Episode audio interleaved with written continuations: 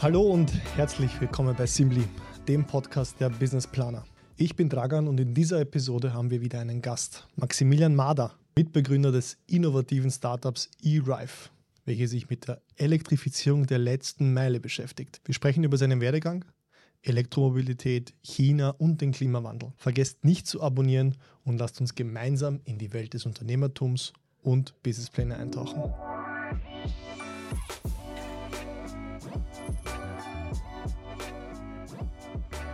Hi Max. Servus, Dragan. Danke, dass du dir die Zeit genommen hast heute. Danke, dass du mich eingeladen hast. Wir wollen heute mit dir sozusagen die Gründergeschichte oder beziehungsweise das Unternehmertum aus Sicht eines Startups und vor allem auch eines Startups mit einer sehr innovativen Geschäftsidee beleuchten. Bevor wir das machen, wollen die Zusehenden und Zuhörenden so Ah, ähm, wissen, wer du bist.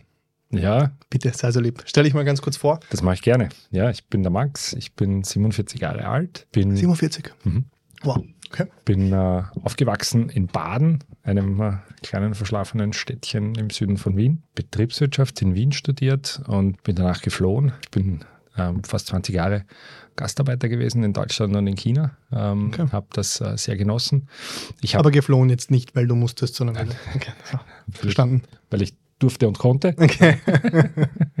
aber klassischer Wirtschaftsflüchtling. Ähm, sozusagen äh, mein, mein, mein Glück woanders probiert. Warum habe ich das gemacht?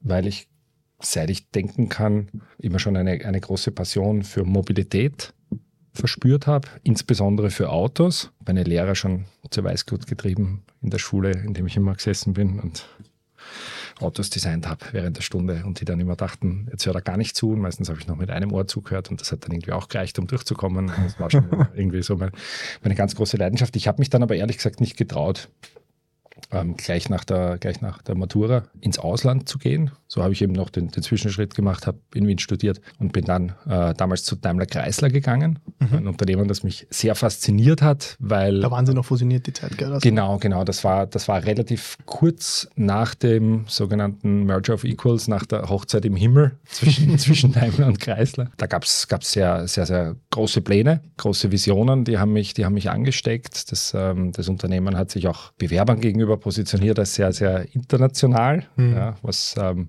dann zum späteren Erleben nur bedingt dazu gepasst hat, weil es halt einfach auch zu großen Teilen ähm, eine sehr, sehr spannende Firma ist mit schwäbischen Tüftlern. Okay. Ja. Drei Jahre lang in Berlin gearbeitet, bin dann nach Stuttgart gegangen, ähm, wovor mich viele Kollegen in Berlin gewarnt haben, Okay. Warum? ähm, weil sie gemeint haben, dass, äh, dass, dass Berlin also ähm, ein, ein wesentlich großartigerer Place to be wäre als, als Stuttgart. Aber irgendwie fundiert oder einfach nur, weil es so ein Ähm, ja, also Metropole sozusagen versus, versus Provinzhauptstadt. Und ich habe dann aber sehr schnell festgestellt, dass ich mich in Stuttgart wahnsinnig wohlfühle. Okay. Ja, mir hat es mir hat's gut gefallen, weil, weil ähm, Stuttgart ein, eine überschaubar große Stadt ist. Ich am Stadtrand gewohnt habe, das heißt im Grünen, so wie ich es vorher schon kannte, was gut zu mir gepasst hat und zu meinem, und zu meinem Lifestyle. Und am Ende war ich dann mit der Unterbrechung China 13 Jahre in, in, Stuttgart und habe das, hab das sehr genossen, habe weiterhin sehr, sehr viele Freunde in Stuttgart. Meine Frau dann dazu gebracht, dass sie zu mir nach Stuttgart gezogen ist. Beide Kinder sind da auf die Welt gekommen. Also ich habe sehr, sehr, sehr, sehr äh, strong ties, wenn man so will, ja, zu, zu Stuttgart. Und das war die Zeit, wo du bei Daimler Chrysler Das war die, das war die Zeit, wo ich, wo ich genau zuerst bei Daimler Chrysler, dann bei Daimler war. Ja. Ähm, und die Zeit hat mir großartige Möglichkeiten eröffnet. Ich habe zuerst im, im Vertriebscontrolling gearbeitet in Berlin, bin dann ins Projektcontrolling gegangen, habe sehr, sehr früh Berührungspunkte gehabt zu alternativen Antrieben. Also damals hat man alles, was nicht verbrennungsmotorisch äh, war, alternativ bezeichnet. Genau. Brennstoffzellenfahrzeuge, Hybridfahrzeuge, Elektrofahrzeuge. Das war, das war ausgesprochen, war ausgesprochen spannend, da in die, in die, in die technischen Möglichkeiten einer möglichen Zukunft ja, hineinzuschnuppern. Ja. Spannendsten war sicherlich dann für mich der Abschnitt, ähm, zweieinhalb Jahre in China arbeiten zu dürfen, in einem Joint Venture zwischen Mercedes und BYD, wo es tatsächlich um die Entwicklung eines Autos mit Elektroantrieb gegangen ist. Mhm. Ja. Das war zu einer Zeit, da Warren Buffett an BYD geglaubt und sonst fast niemand auf der Welt. Das Team von BYD selber sicher auch. ich war letztes Jahr, weiß ich noch, kurz vor Weihnachten ähm, in, der, in der Shopping City, wo äh, BYD in Österreich jetzt einen, einen Pop-Up-Store betreibt. da habe ich den ersten BYD in Österreich gesehen und da habe ich Ja. schon ein bisschen feuchte Augen bekommen. Ja, Ja. Schon großartig, ja, zu sehen, zu sehen, was in dieser relativ kurzen Zeit, also es 2000, Ende 2010 war ich, war ich das erste Mal in, äh, Anfang 2010 war ich das erste Mal in, in Südchina, was sich da in zwei Modellgenerationen, wenn man so Mhm. will, ja, ähm, getan hat. Ja, dass das Unternehmen voll auf Elektro setzt, dass das Unternehmen Produkte baut, die im internationalen Wettbewerb bestehen können und dass die tatsächlich mittlerweile so weit sind, in Europa Fuß zu fassen. Das fand ich schon toll. Ja. Cool. Ja. Ich habe nach meiner Rückkehr aus China noch drei sehr spannende Jahre ähm, im Daimler-Konzern äh, verbracht. Ich habe für AMG gearbeitet. Ja, das hat jetzt natürlich ein bisschen weniger mit, äh, mit äh, CO2-freier Mobilität zu tun. Sagen nicht viel alternativ, aber Genau. Aber dafür wiederum mit, mit großer Begeisterung, mit, mit schwäbischen Tüftlern. Ja, äh, hat mir sehr, sehr viel Spaß gemacht. War auch äh, ein großartiges Team, mit dem ich da arbeiten durfte. Und habe dann Mitte 2017 ähm, mich aber trotzdem dazu entschieden, das Unternehmen zu verlassen, mit meiner Familie ähm, nach Linz zu ziehen und ähm, ein neues Kapitel aufzuschlagen. Ich habe eineinhalb Jahre für Kreisel Elektrik gearbeitet, okay. ja, die damals ja sicherlich in einer, in einer Hype-Phase waren, ne, wo, wo sehr, sehr viele, sehr, sehr viele Menschen sich, sich interessiert haben. Das erste Mal wahrscheinlich für Elektromobilität. Viele wahrscheinlich auch erstaunt waren, dass ein technologischer Vorreiter ausgerechnet im Müllviertel seine, seine äh, Ursprünge und Wurzeln hat. Mir hat das, mir hat das Team sehr gut gefallen vom, vom ersten Kennenlernen mit den, mit den Kreiselbrüdern. Und, ähm, und es war für mich eine sehr spannende Erfahrung, Teil sozusagen dieses, dieses Aufbruchs zu sein. Und in der Zeit habe ich zwei Sachen realisiert. Das eine war, dass ich den, das erste Mal in meiner Karriere den, den Wunsch verspürt habe, äh, selbst Unternehmer zu werden. Und das zweite war, dass ich auch gemerkt habe, dass ich zwar eine große Begeisterung verspüre für erneuerbare Energien und auch für elektrische Antriebe, aber dass mein Antrieb mehr mit Mobilität zu tun hat und jetzt weniger mit stationären Speichern, mit, mit, mit Puffern, mit, mit irgendwelchen, mit irgendwelchen äh, Backup-Devices und so weiter. Ähm, für mich hat sich herausgestellt, darf es gerne irgendwie um was gehen, was auf vier Rädern stattfindet. Ja. Verstehe. Die nächste Backofensteuerung muss es nicht sein. Genau, genau, genau. Und es hat eine ganze Weile gedauert, also jetzt im, jetzt im Rückblick immer noch wahnsinnig lange, bis ich, später wir, eine, eine, eine, eine Richtung gefunden haben, na, in, die wir uns, in die wir uns unternehmerisch auch bewegen wollten. Was aber gleich geblieben ist die letzten fünf Jahre über, war der Anspruch zu sagen, lass uns elektrisch und digital verheiraten. Mhm. Weil wir sagen immer, es bringt ja nichts, wenn wir der Elektromobilität zum Durchbruch verhelfen und wir dann in fünf oder zehn Jahren von jetzt alle batterieelektrisch im Stau stehen. Wir brauchen darüber hinausgehend Lösungen, Mhm. dass Verkehr auch effizienter abgewickelt wird, dass Mobilität insgesamt besser organisiert wird. Okay. Ja. Und der Lösungsraum, den wir uns da gesucht haben, war die letzte Meile, also Mhm. die sogenannte innerstädtische Zustellung von Gütern. Na, und was man schon merkt, jetzt, jetzt sind wir ja doch deutlich mehr, also jetzt in, in, in Headcount ausgedrückt sind wir jetzt bei Arrive in der Zwischenzeit ähm, 27 oder 28 Wow. Leute. Das lässt uns nicht los. Ja, also ich habe immer wieder Diskussionen, wo es darum geht, naja, wo, wo ist denn, wo ist denn euer, wo ist denn euer USP, wo ist denn sozusagen in so einer typischen Startup-Betrachtungsweise, wo ist denn eure Nische, in der ihr so ein quasi Monopol errichtet, Mhm. aus der ihr dann herauswachst. Und wir sagen, wir sind ein bisschen zu neugierig und ein bisschen zu weltverbesserisch. Okay. Ja, dass wir sagen, wir stürzen uns nur auf das eine Thema. Wir wollen es wirklich end-to-end denken. Wenn es sein muss, mehrere Mauern gleichzeitig einreißen, um dann was Neues zu bauen. Ja, Weil die Problemdefinition, wenn ich dich jetzt versuche, so ein bisschen rauszukristallisieren, was du vorhin gesagt hast, die ist ja weitgreifend. Da Mhm. geht es ja um die nachhaltige Belieferung von Gütern, unabhängig von welchem Stage. Ihr habt euch am Anfang jetzt mal nur auf die Last Mile Delivery fokussiert, Genau. heißt aber nicht, dass das Problem Statement aus irgendeinem Grund kleiner oder weniger werden würde. Ja, und Nein. ich glaube, das ist, das ist der Hunger, von dem du sprichst. Also ich I want to serve everyone. ja, Also auf die Ja. Art, ja. ja, ja. Also von Zeit zu Zeit machen wir natürlich einen Schritt auf die Seite und, und, und, und schauen drauf, was wir tun und, und, und ähm, wer jetzt auch unsere Anspruchsgruppen sind, wo Zielmärkte sind und so weiter. Und wir kommen schon, wir kommen schon immer an den Punkt, dass das wie gesagt, relativ breit ist, aber es ist, es ist absichtlich breit, weil wir jetzt nicht nur, wir jetzt nicht nur sozusagen einen, einen, einen Lieferservice aufbauen wollen mit, mit, mit Elektrofahrzeugen und dann sagen, ähm, das Thema, mit der, das Thema mit der Kundenzufriedenheit, das können wir jetzt aber nicht lösen, dafür mhm. fahren wir elektrisch. Ja. Ne? Oder zu sagen, ja, wir, ähm, wir vertreiben Nutzfahrzeuge, aber der Anwendungsfall, Zustellung, Mhm. mit solchen Nutzfahrzeugen, ja, auch wenn sie emissionsfrei ist, ist uns egal, also sprich auf Deutsch, ähm, es ist uns gleichgültig, ja. ob jetzt Pakete unnötig viel unterwegs sind.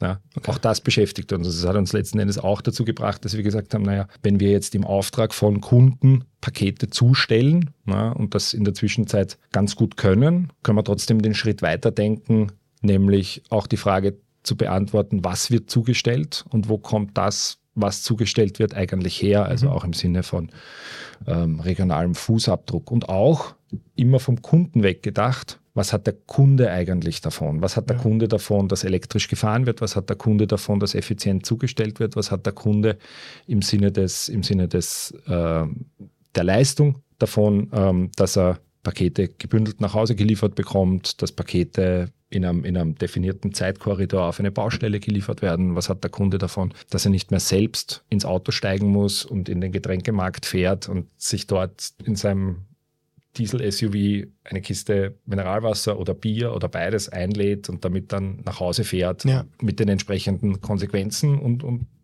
auch mit einer verbesserungswürdigen Kundenerfahrung. Ne? Ja. Aber vielleicht gehen wir noch mal einen ganz kurzen Schritt zurück. Gern. Ich erinnere mich noch an unser erstes längeres Gespräch. Mhm. Da ging es ja um meine Masterarbeit rund um Businesspläne. Und da sind wir noch oben gesessen im ersten Stock, wenn du dich erinnerst, gab es dieses, dieses Office herunten auch noch nicht. Mhm. Und ich nehme an, sehr viele Zuhörende und Zusehende wissen ja auch noch nicht erstens, wer, wer, ÖRF ist und die, die Geschichte auch. Mhm. Und ihr habt ja angefangen, indem ihr Elektrofahrzeuge importiert und mhm. verkauft habt, oder? Ja.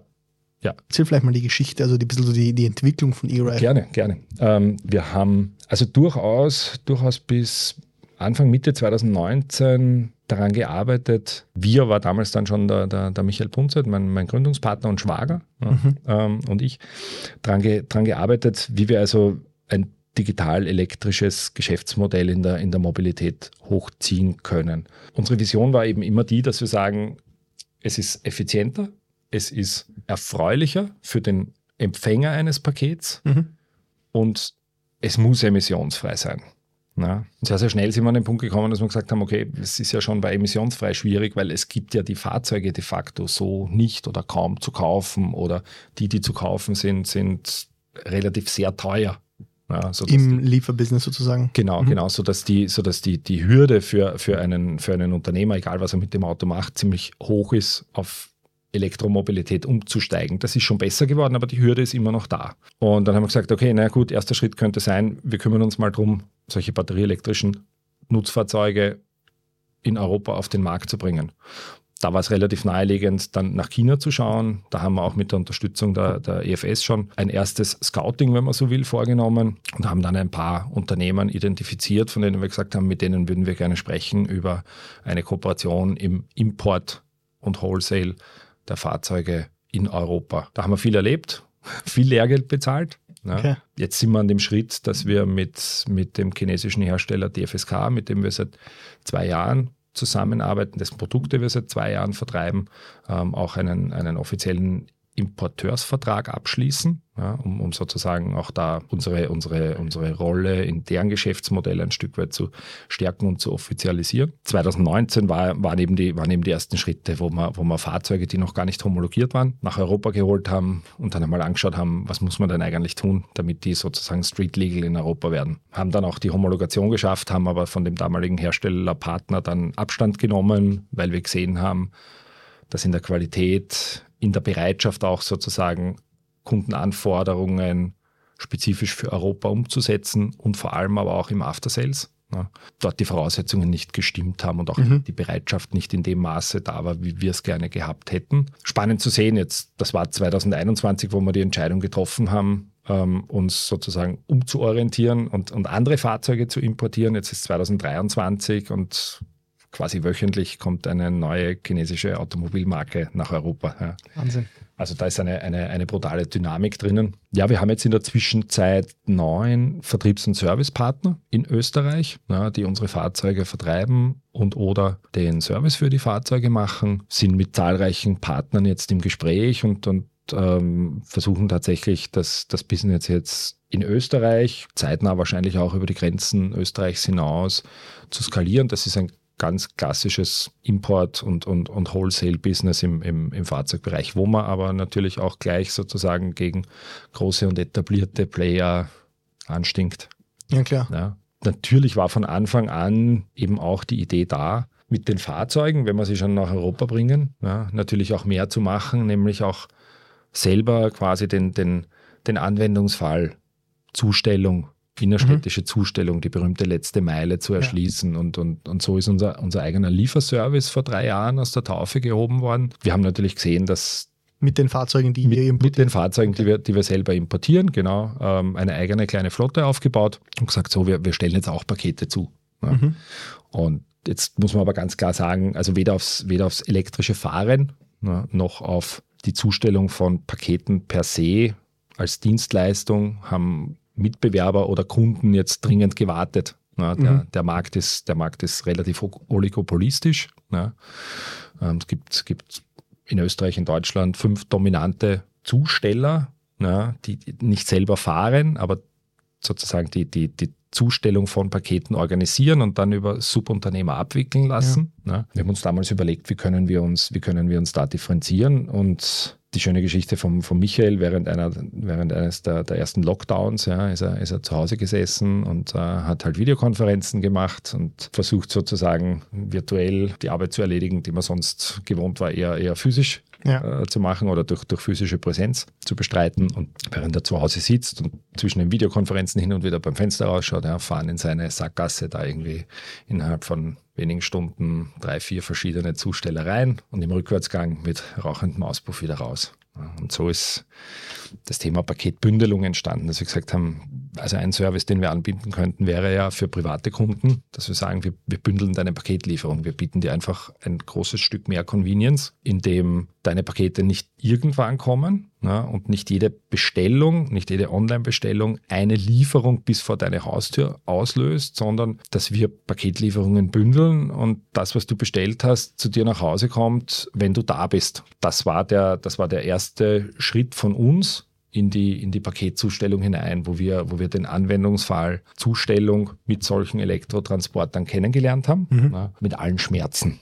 Okay. Ja, mit, mit, äh, mit der Abhängigkeit von zum Beispiel öffentlicher Ladeinfrastruktur, ja, die verfügbar ist oder nicht, funktioniert oder nicht. Wir hatten nie ein Backup. Ja, wir, haben nie, wir haben nie sozusagen in der zweiten Reihe einen Dieselvan geparkt und gesagt, also wenn jetzt, wenn jetzt alle Batterien leer sind und, und, und keine Steckdose mehr was hergibt, dann, dann fahren wir halt mit dem Diesel, sondern ja. wir waren von Anfang an all in. Ja, gesagt, wir fahren all electric. Ja. Genau, genau. Und haben aber, glaube ich, haben aber, glaube ich, da unterwegs relativ viel gelernt. Zumindest würde ich jetzt sagen, geben uns die 200.000 Kilometer, die wir schon zurückgelegt haben, rein batterieelektrisch. 200.000 Kilometer. Ja, geben uns natürlich, geben uns natürlich auch eine gewisse Zuversicht ja. und, und ein, ein, ein gewisses Selbstvertrauen, wenn wir jetzt mit Händlern oder mit, mit, mit größeren Flottenkunden sprechen über die Elektrifizierung von Fuhrparks und, und, und über insgesamt den, den, auch den Handel mit Elektrofahrzeugen, ja, zu sagen, es funktioniert. Ja, es, ist, es ist vielleicht ein Thema, das immer noch am Anfang ist. Ja, also Elektromobilität im, im Nutzfahrzeugbereich steht vielleicht da, wo man bei PKWs 2017 gestanden ist. Aber das liegt eher an der mangelnden Kundenerfahrung und nicht daran, dass das technisch nicht funktionieren würde. Ja, ja so haben wir sukzessive unsere, unsere Community aufgebaut, damals unter der, unter der Marke Green to Home. Ja, mhm. die, die, Paket, die Paketbündelung als, als, als äh, zunächst auch kostenlose, ausschließlich kostenlose Dienstleistung etabliert und haben das dann immer weiter ergänzt, um zusätzliche, zusätzliche Angebotsbausteine, beispielsweise, wenn du ein Paket zugestellt bekommst und es ist was dabei, ähm, was nicht passt, was kaputt ist, zu groß ist, ja, dann kannst du mit uns auch die Retour abwickeln. Das bedeutet, du musst dich nicht mehr ins Auto setzen und zu einem Paketshop fahren, der vielleicht am anderen Ende der Stadt gelegen ist, sondern du gibst es unserem Fahrer einfach mit, wenn er das nächste Mal zu dir nach Hause kommt und mhm. dir deine neuen Pakete bringt oder Ja. Sofortzustellung, wenn was dringend ist und so weiter. Und auch wenn es jetzt wie Werbung klingt, beziehungsweise vielleicht schlecht reden von anderen Hm. äh, Lieferern, ihr habt, und ich glaube, das ist einer der wichtigsten Themen, ihr habt weder Absprachen noch Abmachungen beziehungsweise prozentuelle Lieferquoten, die vielleicht einen eurer Fahrer dazu zwingen könnten oder vielleicht verleiten könnten, die Pakete doch bei einem Abholdienstleister abzulegen, weil der würde ja wieder nach abgegebenem Paket verdienen. Ich, ich nenne jetzt keinen Namen oder dergleichen, sondern bei euch ist das Interesse von euch, das zu liefern. Und wenn ich jetzt gerade nicht zu Hause bin, dann kriege ich vielleicht sogar einen Anruf oder vielleicht kann man es vor die Tür legen lassen oder vielleicht kann man einfach ganz normal sprechen, wie mit Menschen. Ja, das ist- großartig. Das ist schön, das ist schön, das ist schön wenn, man, wenn man versucht, wenn man im, versucht im Kleinen als, als Startup-Unternehmen die Welt ein Stück weit besser zu machen und dann sitzt man beim, beim Dragan in, im, im Podcast-Aufnahmestudio und ähm, der Dragan gibt einem das Gefühl, dass man es geschafft hat, die Welt ein Stückchen zu verbessern und Habt ihr. und, und die Welt hat es auch mitbekommen. Ja? Das, ist, das ist sehr, sehr schön. Vielen Dank ähm, für, für das Soufflieren. Ja, wir haben Arrive Delivery, früher Green to Home, tatsächlich schon im Großraum Wien flächendeckend ausgerollt und ähm, wir fahren ausschließlich mit eigenen Mitarbeitern, die auf Stundenbasis bezahlt werden.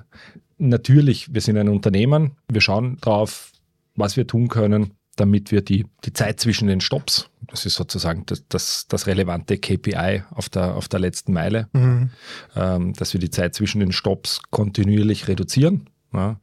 Ähm, das geht aber aus unserer Sicht besser und nachhaltiger über mehr Geschäft statt über Vorgaben, die halt der Kundenzufriedenheit entgegenstehen. Mhm. Ja. Und deswegen ist es uns, ist es uns wichtig und, und, und, und sicherlich unser Differenzierungsmerkmal am Ende für den Paketempfänger ist die persönliche Übergabe und dass wir es halt schaffen, wesentlich liefertreuer zu operieren als alle anderen Wettbewerber, die sich, die sich auf der letzten Meile tummeln. Ja. Mhm. Ist ja aber kein banaler Schritt. Ja, und deswegen habe ich jetzt nochmal nach den Schritten nachgefragt. Ja, Mhm. ihr redet ja von die Problemidentifikation geschah ja, wo du sagst, okay, diese, diese ganze Lieferthematik muss unbedingt grüner werden. Die Lösung seht ihr in erster Linie, wo ihr sagt, okay, wir, wir befinden uns im Wholesale, wo sozusagen wir, wir kaufen ein Fahrzeug ein und verkaufen es dann an Käufer, ist halt eine ganz andere Nummer, als sich zu sagen, okay, jetzt gehe ich operativ in ein Thema hinein mit dem Fahrzeug, das ich verkaufe. Weil im Wholesale habe ich ja, ich kriege das Fahrzeug und verkaufe es weiter. Ich bin maximal auf einem Schreibtisch, habe vielleicht irgendein Microsoft Office-Programm noch zugekauft, womit ich das dann weiterleite, etc. that's it. Aber das Ganze dann operativ zu nutzen, einen Lieferdienst aufzubauen mit dem Streckennetz, dem Personal, das ist ja ein Muss man schon verrückt Wow. sein, ja. also, wie- was, was waren da eure Gedanken, wo ihr sagt, okay, jetzt, Ja. wir, wollen, äh, wir wollen den Impact haben und wollen unser Zutun dazu komplett ändern?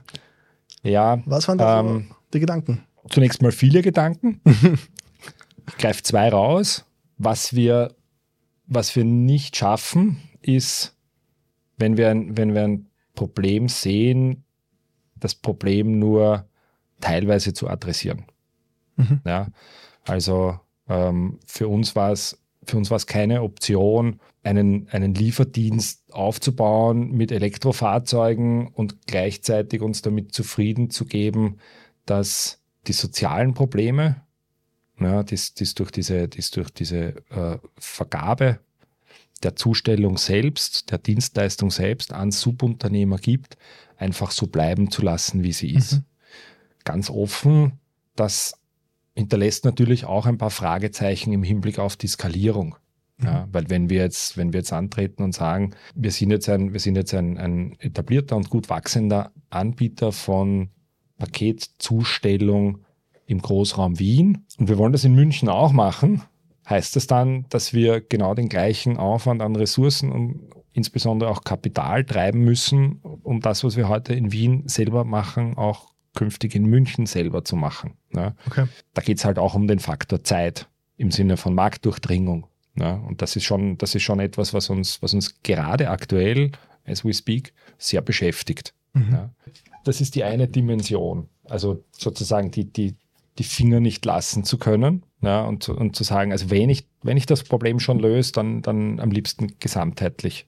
Das andere ist aber auch diese, diese nicht enden wollende Begeisterung für die Idee, dass am Ende die Zustellung innerstädtisch als Teil der Versorgung, weil es geht eben auch darum, was wird gekauft und wie wird es gekauft, dieses Thema auf wirklich komplett neue Beine zu stellen. Und, und, und für uns ist da der Guiding Star, wenn man so will, ja, diese, diese, diese ultimative Vision ist, ist wirklich zu sagen, bevor in wahrscheinlich 10 bis 15 Jahren das, das autonome Fahren auch innerstädtisch Platz greift in Europa, wollen wir eigentlich einen Service etabliert haben, der besteht aus Pay-per-Use und Earn-per-Use. Was bedeutet das? Batterieelektrische Nutzfahrzeuge werden nicht notwendigerweise gekauft oder geleast, sondern gemietet. Idealerweise auch mit einer Flexibilisierung der Assets, weil ein Fahrzeug ein Stehzeug ist. Wir sind teilweise in der Lage, heute schon im Eigenbetrieb mehr als eine Schicht pro Auto abzudecken. Ja, aber gescheit wäre es natürlich, zwei Schichten abzudecken. Was meinst du mit Schichten? Zeitliche Schichten? Frühschicht des Fahrers und Aha. Spätschicht des Fahrers. Ja, mhm. kannst dir kannst dir ein Auto Schichten. nehmen. Mhm. Ja, Wenn du dazwischen schnell tankst, dann verlierst du ja keine Zeit. Ja. ja. Und hast dein, hast dein, dein teures Asset, Fahrzeug, einfach besser genutzt. Mhm. Ja, so. Und diesen Ansatz des, des Pay-per-Use, also wirklich eine, eine Flexibilisierung in, in, in der Nutzung eines, eines äh, Kapitalguts, zu verbinden mit Earn-per-Use und zu sagen, Paketzustellung kann zum Beispiel auch im Sinne eines Gelegenheitsverkehrs ja, für einen ähm, gewerblichen Nutzer bedeuten, wenn der ohnehin vom Stadtrand in die Stadt fährt, dann kann er ein Arrive-Paket nochmal mitnehmen, drei Euro verdienen für eine Fahrt, die er ohnehin zurücklegen muss und mit den drei Euro seine monatliche Mietrate reduzieren auf das Auto das ist so nach vorne gerichtet, da wo wir sagen, da, da wollen wir eigentlich hin, weil dann hast du, dann hast du viele Stellhebel in die, in die richtige Richtung bewegt. Und natürlich muss man schauen, dass man da den, den, den richtigen Ausgleich aber findet, dass man sagt, äh, man schafft die Benefits zu heben, ohne aber wieder, ohne aber wieder diese, diese Abhängigkeit zu schüren. Ja, weil viele von diesen, viele von diesen digitalen Plattformen, ne, hinterlassen halt ein Stück weit soziales Elend.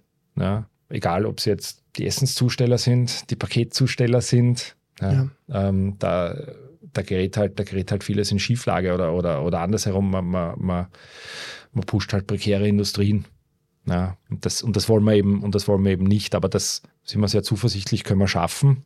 Ja, ja. Auf, dem, auf dem Weg wirklich dieser, dieser, dieser großen Flexibilisierung, Pay-per-Use und Earn-per-Use zu kombinieren und, und ähm, am Ende eben dafür zu sorgen, dass nicht nur batterieelektrisch gefahren wird, sondern dass einfach auch weniger gefahren wird.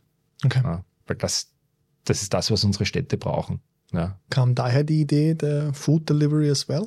Ja, weil, weil, weil wir ja noch einen haben, Schritt weil wir gesagt haben, genau, genau. Wenn der liebe, wenn der liebe Dragan ja, ähm, sich freut, dass, dass ähm, morgen zwischen 9 und 11 ja, der, der E-Rive-Zusteller seines Vertrauens an Tut der Türe klopft. Ja, ähm, Tatsächlich morgen zwischen 9 und 11? Nein, aber okay. wenn es so wäre, würde ich mich freuen. Vorher angerufen hat und nochmal sichergestellt hat, dass du auch zu Hause bist, dann kann er auch, dann kann er auch zu den, zu den Paketen, äh, auf die du wartest, auch noch eine, Kiste, eine Kiste Mineralwasser mitbringen. Ja, warum nicht? Ja, weil ähm, der Kundennutzen ist für dich definitiv da. Du brauchst es ja. nicht selber rauftragen. Der Umwelt erspart es wieder zusätzliche Fahrtkilometer. Ja. Und also Getränke, das war jetzt sozusagen keine, keine zufällige Entscheidung, sondern bei Getränken haben wir eben, haben wir eben auch gesehen, da gibt es einen relativ hohen Kundennutzen, relativ wenig Wettbewerb, unter Anführungszeichen, das tun sich nicht viele an. Mhm. Ja. Ähm, und es ist, ein, es, ist ein, es ist ein Business, wo man ohne, ohne hohe Barrieren in den Handel einsteigen kann. Jetzt wird der Ben mit mir schimpfen. Warum? Weil er mit seinem Team wahrscheinlich drei Monate ähm, am Customizing der Shopping-Plattform für die Getränkezustellung gearbeitet hat, damit Getränkesteuern richtig abgerechnet werden, damit, äh, damit das, das Pfand richtig gezählt wird, ähm, damit, die, damit die Labels aus dem Etikettendrucker Drucker immer sauber rauskommen und und und. Ja. Sorry, Ben, so habe ich es nicht gemeint. Aber ich finde es halt ein Wahnsinn, wie ihr euch sozusagen von, und das ist, glaube ich, einer der, der, der Königsdisziplinen auch in, in Gründen von Startups, sich bei, an einem Punkt hinzustellen und zu sagen, okay, wie geht's weiter? Pivoten wir die Geschäftsidee und gehen in ein neues, anderes Spektrum, selbst wenn es ähnlich ist, aber doch anders. Und wenn ich jetzt den, den äh, Wholesale eurer Fahrzeuge mit Lieferdienst vergleiche und jetzt mit auch noch Food Delivery vergleiche, dann ist das ein, ein, schon, wenn ich jetzt an einen Baum denke, einer der äußersten Äste, mhm. die man nutzen kann aber gleichzeitig noch in, der, in dem Spektrum. Und das beeindruckt mich deswegen so sehr, weil es mir zumindest in meinem Kopf viel Nachdenken gibt, dass, dass viele Unternehmer und viele Unternehmerinnen auch noch nicht wirklich verstanden haben, den Wert, den sie jetzt schaffen. Wie können sie ebenso Wert schaffen, indem sie einfach vielleicht über den Tellerrand hinausschauen, sich das Ganze von einer anderen Seite anschauen? Was habe ich jetzt an Möglichkeiten und, und Bewerk und, Tools zur Verfügung, weiterhin Wert zu schaffen? immer noch an meiner Vision zu arbeiten und weiterhin äh, Wert zu schaffen. Ich glaube, das habt ihr großartig demonstriert. Von ich verkaufe jetzt elektrische Fahrzeuge um ein bisschen, nicht nur ein bisschen, sondern um die, um die, um die, der Umwelt wegen und bring dir auch noch deinen Getränkepackerl heute mit. Das ist ein, also zumindest, vielleicht bin ich, klinge ich jetzt als Fanboy, aber ich, ich meine es ernst, ich finde die von der, vom Gedankengut des Unternehmertums her und des Unternehmers eine, eine starker Drift, den ich großartig finde also vielen Dank. Was ich jetzt darauf sage, sage ich nicht, weil ich das Kompliment nicht annehmen möchte oder kann. Ja, ich freue mich über deine, über deine wertschätzenden Worte sehr. Und gleichzeitig machen wir immer wieder die Erfahrung, dass unsere Herangehensweise sowohl sozusagen im, im, im Business Modeling, weil das war von Anfang an so breit gedacht, eben digital und elektrisch, als gesamtheitliche, als mhm. gesamtheitlicher Lösungsraum gedacht ähm, und auch die Herangehensweise in der Umsetzung laufend hinterfragt und kritisiert werden. Und zwar nicht nur von außen, sondern auch von uns selber. Ja? Weil natürlich wir vom, wir vom Anfang an, wir vom Anfang an mit einem, mit einem großen Bündel an, an hausgemachter Komplexität im Gepäck herumgelaufen sind. Ja? Und ich habe eine, eine spannende Rückmeldung erst vorgestern bekommen, weil wir sind gerade in einer, in einer kleinen Fundraising-Runde. Wir, wir, suchen gerade, wir suchen gerade Investorenkapital. Da hatte ich eine, eine, eine Videokonferenz mit einem, mit einem Analysten, den ich schon kannte. War ein lustiges und zufälliges Wiedersehen und, und ähm, dem habe ich vor vier Jahren schon mal erzählt, was wir machen und Jetzt habe ich mir erzählt, wir machen das noch immer. Wir sind halt jetzt Gott sei Dank schon ein bisschen weiter. Ja. Und es gelingt uns was. Und die Rückmeldung war sehr freundlich und wertschätzend, aber er hat gemeint, naja, ähm, gemessen an anderen Unternehmen, ja, ähm, wo sie auch eingeladen sind zu investieren, ähm, ist halt unser Ansatz schwer zu verstehen und, und, und hochkomplex in der Umsetzung dafür, dass wir so jung sind. Ja. Ne? Und das muss man halt auch mal stehen lassen. Es gibt einfach auch Unternehmen, die gehen mit einem, gehen mit einem sehr, sehr unter Anführungszeichen einfachen Geschäftsmodell mit einer, mit einer sehr zugespitzten Value Proposition in den Markt und sind damit erfolgreich. Und die sind nicht unbedingt schlechter. Die haben halt etwas gemacht, was wir bewusst nicht gemacht haben. Sie haben halt am Anfang mehr, mehr Auswahlentscheidungen getroffen im Sinne von, das machen wir nicht. Mhm. Ja, also ich glaube, es ist nicht nur das über den Tellerrand schauen, sondern es ist auch eine, eine bewusste Entscheidung zu sagen, ich verfolge etwas weiter, oder ich verfolge etwas, was durchaus erfolgversprechend ist, eben nicht weiter. Mhm. Ja, das machen wir auch. Also wir haben zum Beispiel, wir haben zum Beispiel auch bis dato immer gesagt, wir, ähm, wir würden jetzt, wir würden jetzt nicht, auch wenn sich die Gelegenheit ergibt, ähm, batterieelektrische PKWs importieren und vertreiben, weil das von unserer Mission der nachhaltigen Versorgung, mhm. ja, nicht mehr nur die nachhaltige Zustellung, sondern die nachhaltige Versorgung, okay. weil das von unserer Mission ein Stück weit zu weit weg ist. Ja, ähm, auch wenn ich mit meiner vollen automobilen Begeisterung ja, mich auf neue Marken und, und, und, und neue, neue Produkte mit vier Rädern und ähm, Elektroantrieb stürzen könnte und möchte. Ja.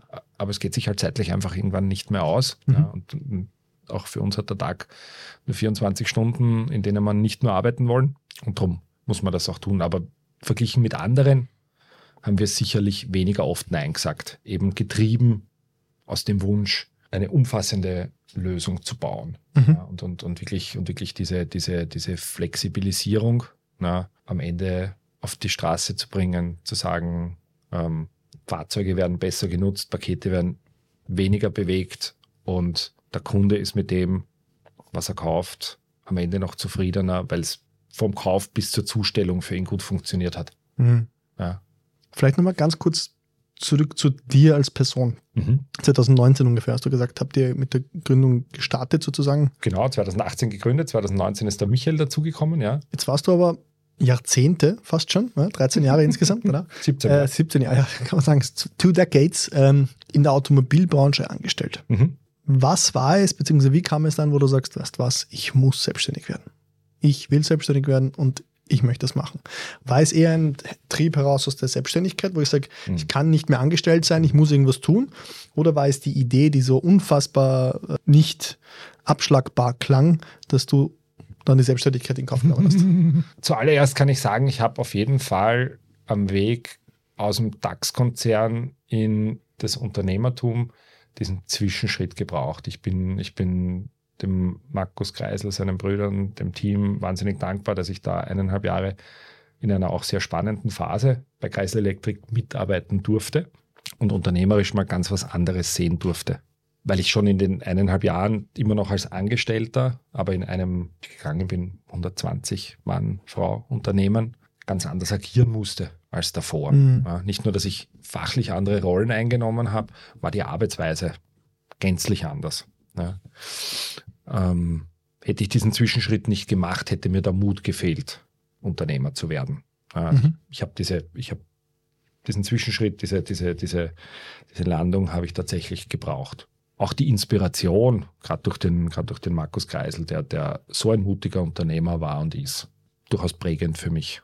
Und Herausforderungen, die wir manchmal haben, ja, ähm, erinnern mich auch stark an diese Zeit zurück. Ja. Da finden sich, finden sich viele Parallelen. Ja. Also gerade in, gerade in der Wachstumsphase äh, ist dann alles knapp. Ja. Zeit knapp, Geld knapp, Leute knapp. Ja. alles knapp. Alles knapp, genau, genau. Und, ähm, und das war für mich, das war für mich wirklich gut und hilfreich und, und, und, und gibt mir selber manchmal Trost, dass ich mir, dass ich mir denke, okay, das habe ich schon mal, das habe ich schon mal woanders gesehen, aber das waren, ja. das waren Situationen, mit denen, mit denen war ich eben im, im DAX-Konzern, egal welche Rolle ich dort eingenommen habe, und sei es in Shenzhen, so nicht konfrontiert. Mhm. Darum habe ich das gebraucht. Ich kann sicher sagen, dass, dass, dieses, dass dieses Assignment bei Densa, das ist die Marke, die da entstanden ist in dem Joint Venture aus Mercedes und BYD, dass dieses Assignment für mich wirklich in vielerlei Hinsicht prägend war.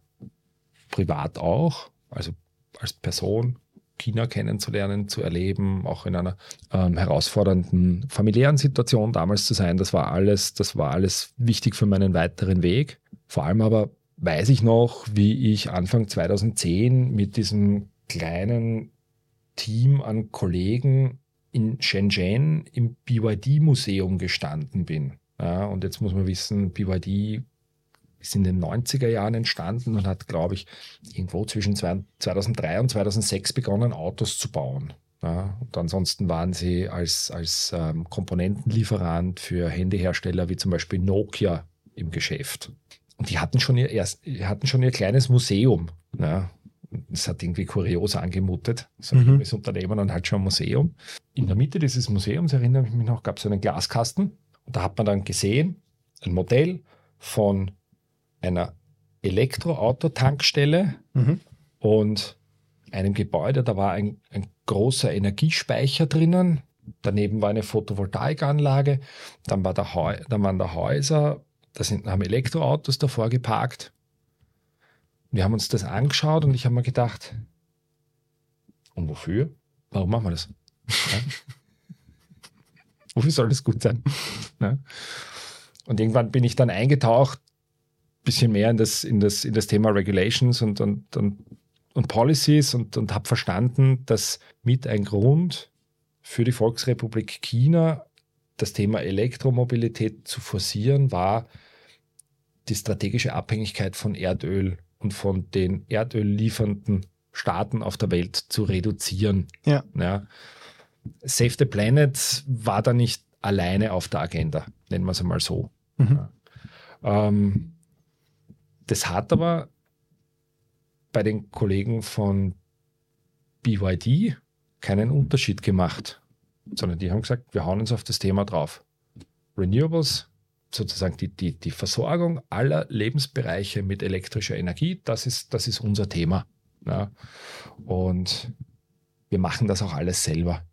Dabei konnten die damals kaum Autos bauen, muss man ganz ehrlich sagen. Ja. Ja, ähm, das waren, das waren so, so, so Copycats von, von irgendwelchen Honda und, und, und, und, und Toyota-Modellen und die, die waren denen auch wirklich, den Originalen auch wirklich aus dem Gesicht geschnitten. Also da war es auch nicht zu verleugnen. So wie Xiaomi heute die ganzen Produkte ja, genau, genau. nachbaut. Ja, und, und, ähm, und die haben aber total stur darauf beharrt, dass sie gesagt haben, aber mit, mit erneuerbaren Energien werden wir, werden wir die ganze Welt elektrifizieren. Ja, ähm, und vor allem das Thema Stationärspeicher für den Hausgebrauch und das Thema Elektrofahrzeuge werden wir in der Zukunft dominant besetzen. Und als Europäer mit einer Historie im traditionellen Automobilbau habe ich die Frage nicht verstanden, auf die die eine Antwort hatten. Okay. Und das hat mich geprägt. Das hat mich. Du hast das die Frage nicht verstanden, auf die die eine Antwort hatten. Okay, Ja. spannend.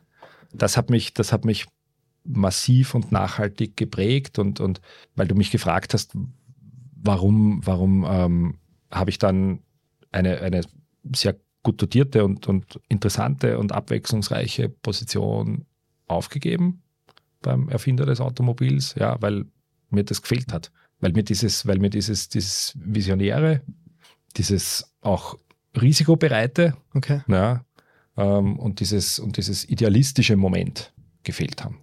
Sich die Frage zu stellen, was ist denn Genau. die Frage, auf die wir schon eine Antwort haben, Genau. auf die Antwort schon seit 30 oder 50 Jahren Genau, arbeiten? genau, genau. Ich habe ich hab, äh, letzte Woche auf LinkedIn ein Video gesehen von einem, von einem Herrn, der Mitte der 80er Jahre vom US-Kongress befragt wurde zum Klimawandel. Und der hat Mitte der 80er Jahre ganz präzise vor einem sehr prominenten Auditorium vorhergesagt, was wir jetzt gerade erleben. Das sind die, das sind die Themen, das habe ich, habe ich habe ich vor Jahren und ich glaube, die meisten von uns haben das vor Jahren begonnen zu spüren, ja, dass sich unsere Lebensweise ändern sollte.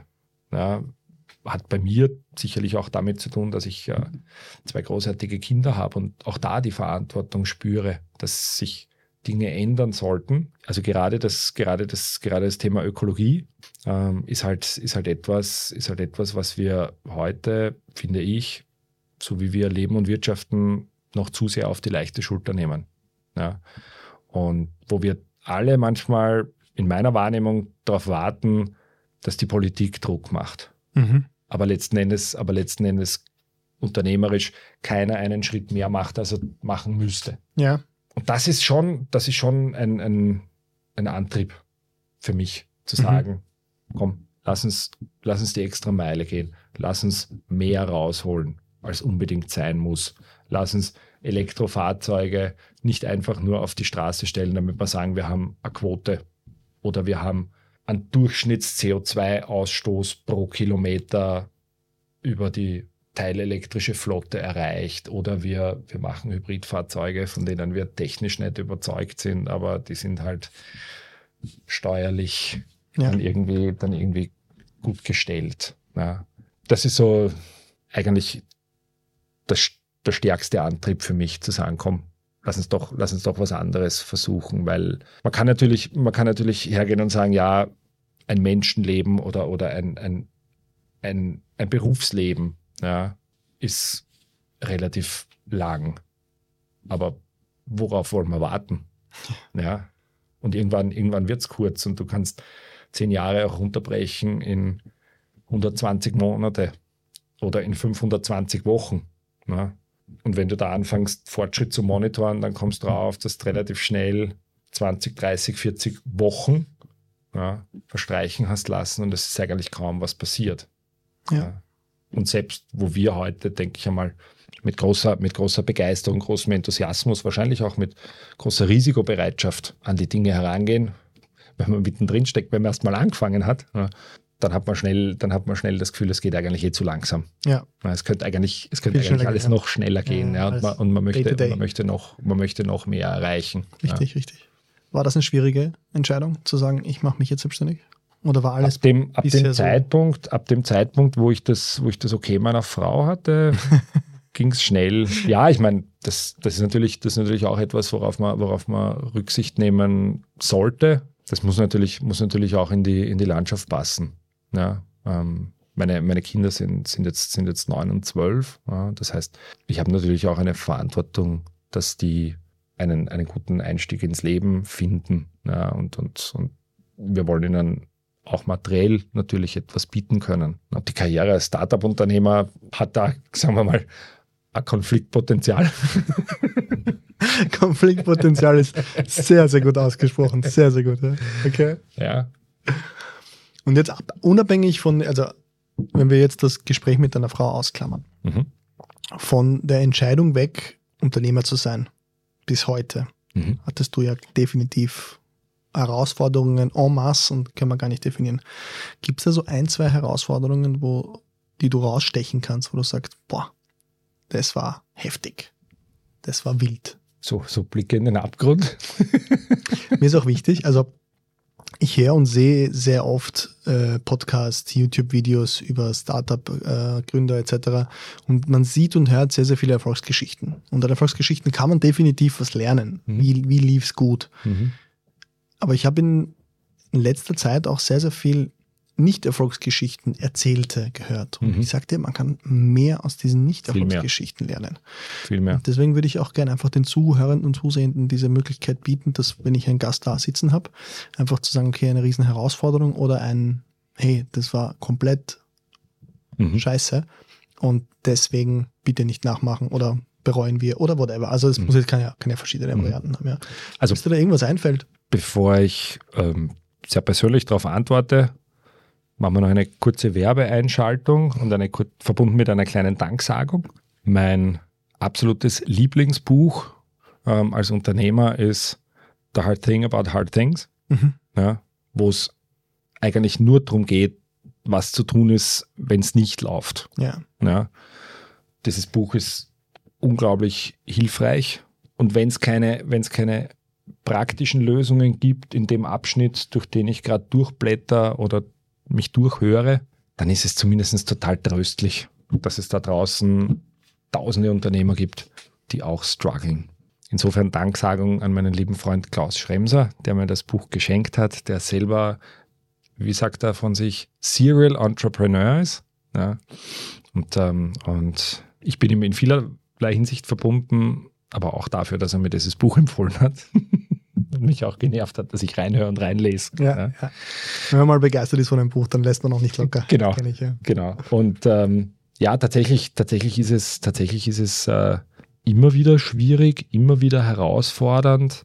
Wir haben vorhin gesprochen über die Frage des, warum macht man es? Wir haben gesprochen über die Frage, wie haben wir unser Geschäftsmodell angelegt? Und ich habe gesagt, wir hadern. Ja, wir hadern nach wie vor mit der Frage, ob, ob, ob wir uns jetzt auf den richtigen Weg begeben haben.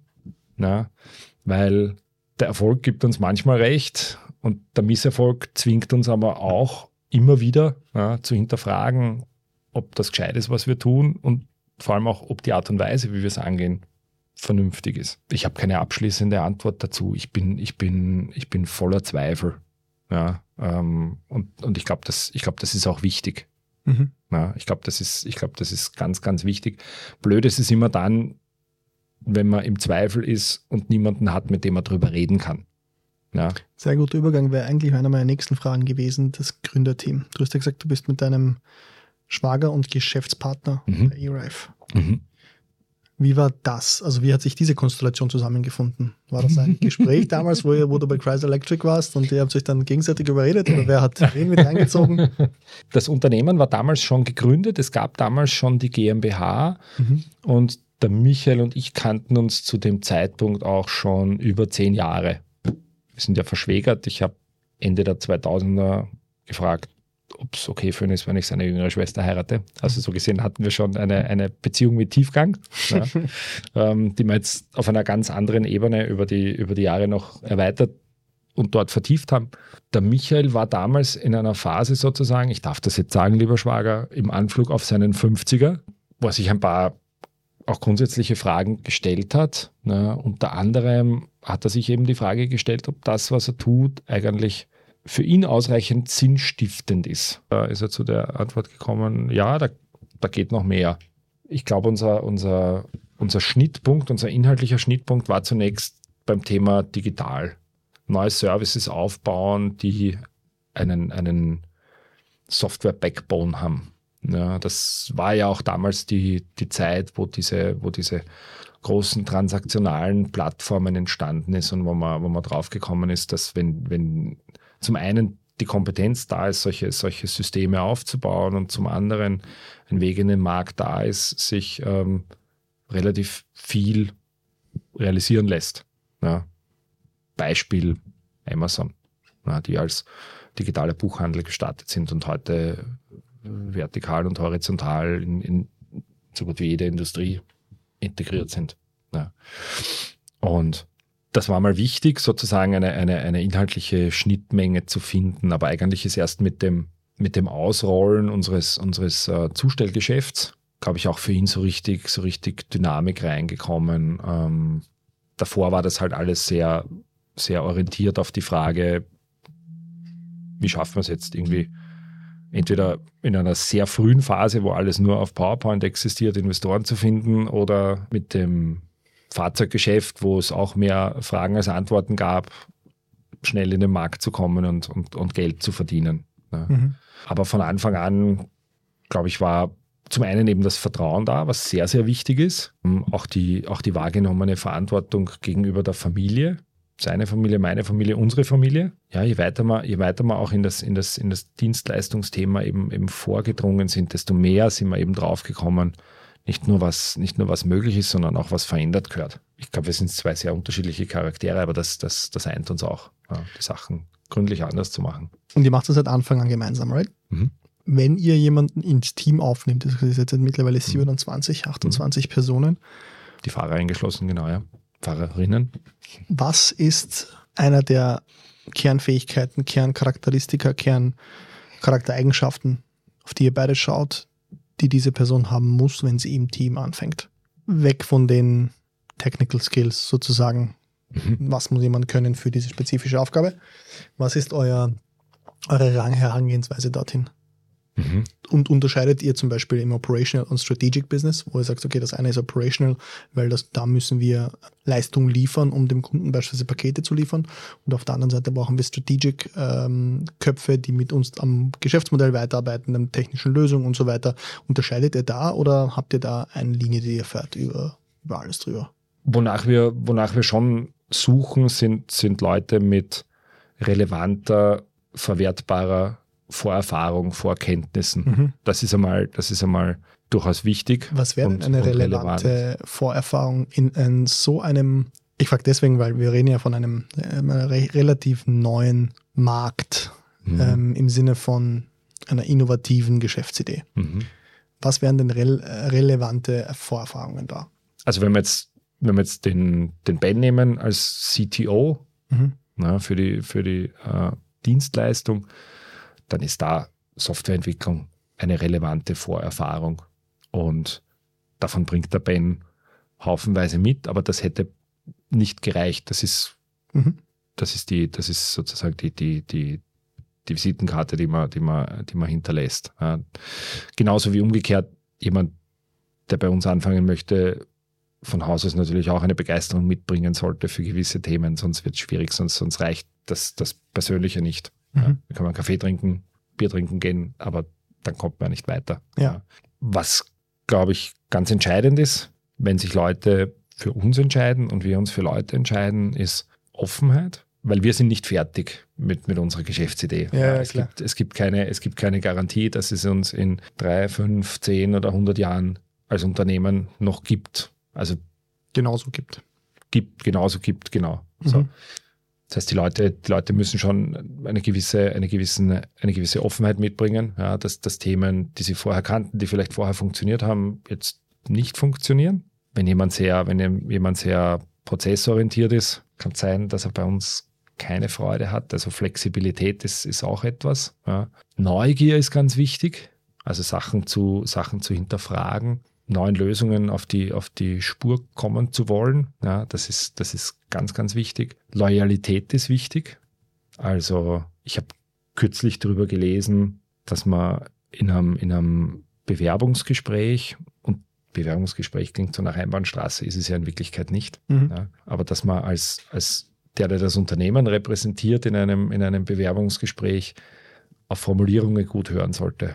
Wie oft verwendet jemand, wenn er seine eigenen Erfolge darstellt, das Wort ich versus das Wort wir. Mhm. Ja, je größer das Unternehmen ist, äh, desto, desto weniger attributable ist ja der gesamte Erfolg auf eine einzelne Person. Das sind so, das sind so Themen, die für, die für, uns, die für uns relevant sind. Ja, dass, wir, dass wir sagen, es ist jemand, der ist, der ist vertrauenswürdig. Es ist jemand, der hat, der hat wirklich auch, auch Teamgeist, hat auch verstanden, dass man nur gemeinsam erfolgreich sein kann. Wird jemand einstellen, der aufgrund seiner Begeisterung oder ihrer Begeisterung überzeugt, aber eigentlich nicht die Fähigkeiten mitbringt? Also ja. der Sache wegen.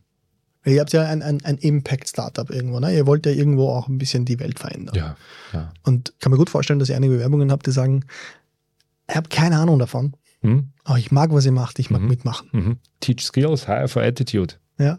Ja, auf jeden Fall. Hattet ihr den Fall schon? Fall. Oder ist, er, ist ich würde würd sogar, ich würd sogar in meiner, in meiner eigenen Biografie drei, vier Schritte zurückgehen und sagen, ähm, ich, hatte, ich hatte in meiner Zeit bei AMG immer wieder das, immer wieder das Thema, dass wir Leute gesucht haben, die einem wahnsinnig spezifischen fachlichen Profil entsprechen. Und immer wieder haben meine Teamleiter damals die richtige Entscheidung getroffen. Und ich glaube, ich habe die Entscheidung damals auch ein paar Mal so getroffen, die Person zu nehmen, die persönlich am meisten überzeugt hat, unter anderem eben durch Begeisterung, ja, auch wenn die fachlichen Anforderungen nur wenig oder zum Teil erfüllt wurden, einfach Leuten eine Chance geben, sich reinzutigern. Ja. Und immer wieder sind wir damals schon begeistert worden ja, von Leuten, die sich, die sich wahnsinnig schnell eingearbeitet haben, mhm. wo man dann, wo man dann auch selbstkritisch immer wieder ein bisschen drauf schauen musste und sagen musste, eigentlich sind diese Stellenbeschreibungen gar nicht so hilfreich. Ja, weil da steht zwar drinnen, was du eines Tages können solltest, aber das ist eigentlich keine Beschreibung der Person, die du suchst. Weil ich suche jemanden, der, der begeistert ist und nicht jemanden, der Lehrbuchmethoden wiedergeben kann. Mhm. mhm. Ja, auch wenn er sie im Job anwenden muss. Ja, cool. Aber wenn, wenn er die Begeisterung nicht hat, dann hilft mir die Methode nicht. Ich möchte zum Abschluss noch ein weiteres Thema ansprechen. Vorhin hast du gesagt, es gab euer Unternehmen eine Zeit lang auf dem Papier in PowerPoint mhm. sozusagen. Mhm. Ja. Mhm. Äh, spannende Phase. Und damals habt ihr ja so eine Art Businessplan geschrieben. Ne? Wohin soll es gehen? Mhm. Financials, was wollen wir tun? Mhm. Sei das in welchem Format auch immer. Mhm. Zwei Fragen dazu. Wenn du zurückschaust auf damals, denkst, denkst du dich zurück und sagst, du hast eine Skala von 0 bis 10. 0 ist, wir haben dieses Dokument gebraucht, um eine Tür zu öffnen, über eine Brücke drüber zu kommen. Ein reiner Key äh, Door Opener beziehungsweise ein reiner Möglichmacher. Und 10 ist, wir haben den Businessplan gemacht aus Überzeugung, weil wir gewusst haben, der Businessplan wird uns als Person und als Unternehmen weiterbringen und wir können in diesem Businessplan immer wieder machen. Rückblickend auf 2019. Wo hättest du da diesen Businessplan, den ihr da gemacht habt, eingeordnet? Zwischen Mittel zum Zweck und schafft Wert. Businesspläne, die wir gemacht haben in den letzten fünf Jahren, haben uns bis dato noch keine Türen geöffnet. Okay.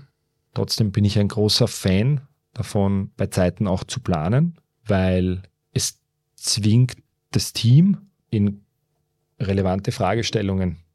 Und am Ende ist eine relevante Fragestellung, wer bezahlt unsere Rechnungen und wer bezahlt unsere Gehälter? Mhm. Und das ist eine hochgradig relevante Fragestellung, gerade für ein Startup. Ja? Also Liquidität ist in jedem Startup ein riesengroßes Thema. Ich kenne ich kenn keinen, kenn keinen Startup-Unternehmer, der sagt, Geld hm, habe ich, ja. Das ist immer ein Thema und deswegen ist es, ja. deswegen ist es gut, von Zeit zu Zeit sich die, sich die Frage zu stellen, ja, wo kommt es her, wo geht es hin? Mhm. Ja, darum, bin ich ein, darum bin ich ein großer Freund davon. Ich glaube, dass wir mittlerweile einen Reifegrad als Unternehmen entwickelt haben, dass wir zumindest die nächsten sechs bis zwölf Monate wirklich vernünftig planen können und auch sollen. Mhm. Immer in Cash. Mhm. Ja, also Habt ihr denn eine Frequenz? Wöchentlich, monatlich? Ganz unterschiedlich, ganz unterschiedlich. Also Liquiditätsplanung machen wir, machen wir mehrmals pro Monat. Mhm. So, eine, so eine Art Erfolgsplanung, aber eben auch in, in, in Cash übersetzt. Machen wir sicherlich, machen wir sicherlich alle drei bis vier Monate. Ja.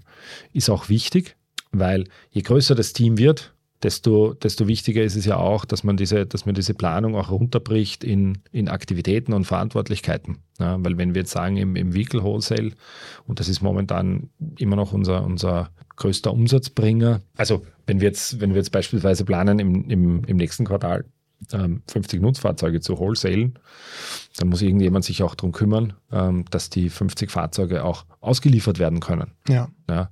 Dass alle Dokumente da sind. Das ist wichtig je größer das Team wird, ja, dass, dass, man die, dass man die Planung nicht nur macht, um zu schauen, kommen wir über die Runden, mhm. sondern dass man, auch, dass man auch erkennen kann, wer muss was tun, damit der, damit der Plan umgesetzt wird. Mhm. Ja.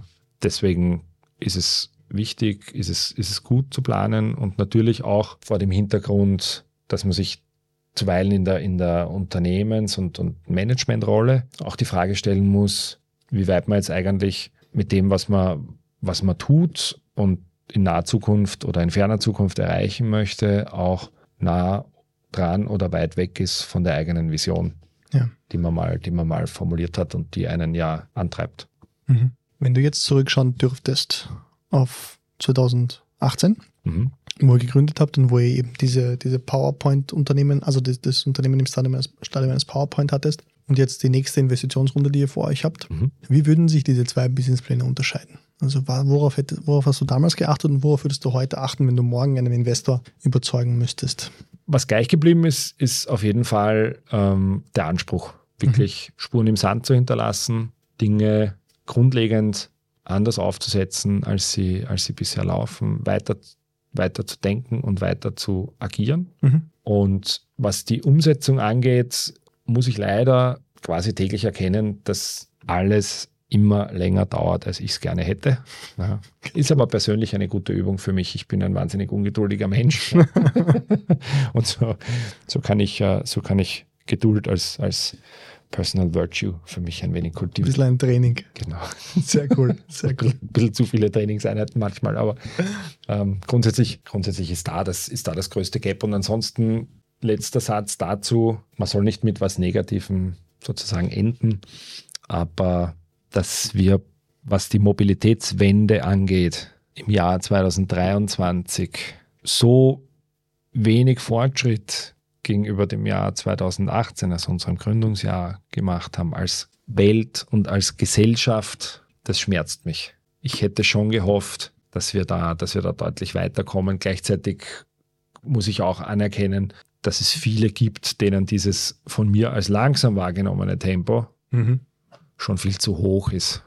Ja, gestern einen, einen Artikel über die vermeintliche Unsinnigkeit von, von Robotaxis gelesen und, und, und, war entsetzt, weil ich mal gedacht habe, in meiner Welt ja. wird das ein großer Beitrag sein, um den Daily Commute besser zu organisieren, effizienter zu organisieren, emissionsfreier ja, zu machen. Und dann gibt es im, im, im, Jahr 2023 gibt es offensichtlich immer noch Leute, die das, die sich zwar mit dem Thema beschäftigen, aber den, aber den, den Benefit so gar nicht erkennen. Ja. Mhm. Und, ähm, und das schmerzt mich persönlich ein bisschen. Aber stur wie ich bin, halte ich halt dagegen. Weil du jetzt gesagt hast, man sollte nicht mit etwas Negativem abschließen. Nutzen wir doch die Gelegenheit. Gibt es noch irgendetwas, wo du sagst, das möchte ich mitgeben, äh, unseren zusehenden und zuhörenden äh, Personen, wo du sagst, from me to you, entweder ein Tipp für, die Unterne für das Unternehmertum oder eine, eine Aussicht in die mobile Wende. Und wir hoffen natürlich, dass das jetzt nicht negativ ist. Nein, nein, nein, nein, nein, nach vorne, nach vorne gerichtet, nach vorne gerichtet sehe ich, sonst wäre ich als Unternehmer ganz falsch am Platz. Sehe ich Chancen, sehe ich Potenziale, sehe ich Möglichkeiten. Ähm, letzten Endes für, für uns alle auch, auch durch diese neuen Möglichkeiten zu wachsen und immer wieder neu zu erfinden. Und ich kann nur sagen, es lohnt sich immer neugierig zu sein, den Status quo zu hinterfragen. Ja, dass die Dinge so sind, wie sie sind, heißt nicht immer, dass das jemand zu Ende gedacht hat. Mhm. Ja, und dass Mobilität so aussieht, wie sie, wie sie heute aussieht, ja, ähm, ist nicht, weil irgendjemandes Wunsch in Erfüllung gegangen ist. Ja, bedeutet andersrum, man kann ganz viel anders machen. Ja. Man, kann, man kann ganz klein beginnen bei der Frage, was kaufe ich und wo kommt das her? Man kann der Frage nachgehen, wie kommen die tollen Dinge, die es da draußen zu kaufen gibt, eigentlich zu mir nach Hause? Ja. zwischendurch vielleicht nochmal die Frage beleuchten, ob ich das alles eigentlich auch wirklich brauche. Hm? ja, am Ende geht es natürlich auch um die Frage, ob man sich im Jahr 2023 als gewerblicher Nutzer, als privater Nutzer mal auf neue Mobilität einlassen möchte. Ja, mal Sachen ausprobieren, ein E-Scooter mit Helm, ja, öfter mal öffentliche Verkehrsmittel, mhm, mhm. ja, Ride-Hailing, also Mitfahrzentrale ähm, auf digital. Elektromobilität. Ja, das sind, das sind alles, das sind alles spannende Dinge, die entdeckt werden wollen. Und und ähm, die uns, die uns schon helfen können, in eine, in eine gute Zukunft ähm, zu marschieren und das Leben in den Städten, natürlich auch am Land, besser und lebenswerter zu machen, als es, als es heute ist. Ja. Der Schlüssel ist Neugier, Offenheit, vielleicht ein bisschen Frustrationstoleranz. Damit es gut abgeschlossen ist. Max, vielen lieben Dank. Ich will danke dir, dir danken, dass du dir Zeit genommen hast. War ein sehr gutes Gespräch und danke euch. Ja, vielen Dank fürs Zuhören, Zuschauen und dir, Dragan, vielen Dank fürs Zuhören und Zuschauen und dir, lieber Dragan, ja, danke für die Gelegenheit. Ja, ähm, es hat mir wahnsinnig viel Spaß gemacht, ja, ähm, mit dir zu plaudern, jetzt mal in dem Rahmen. Ja. ja. danke dir. Dankeschön.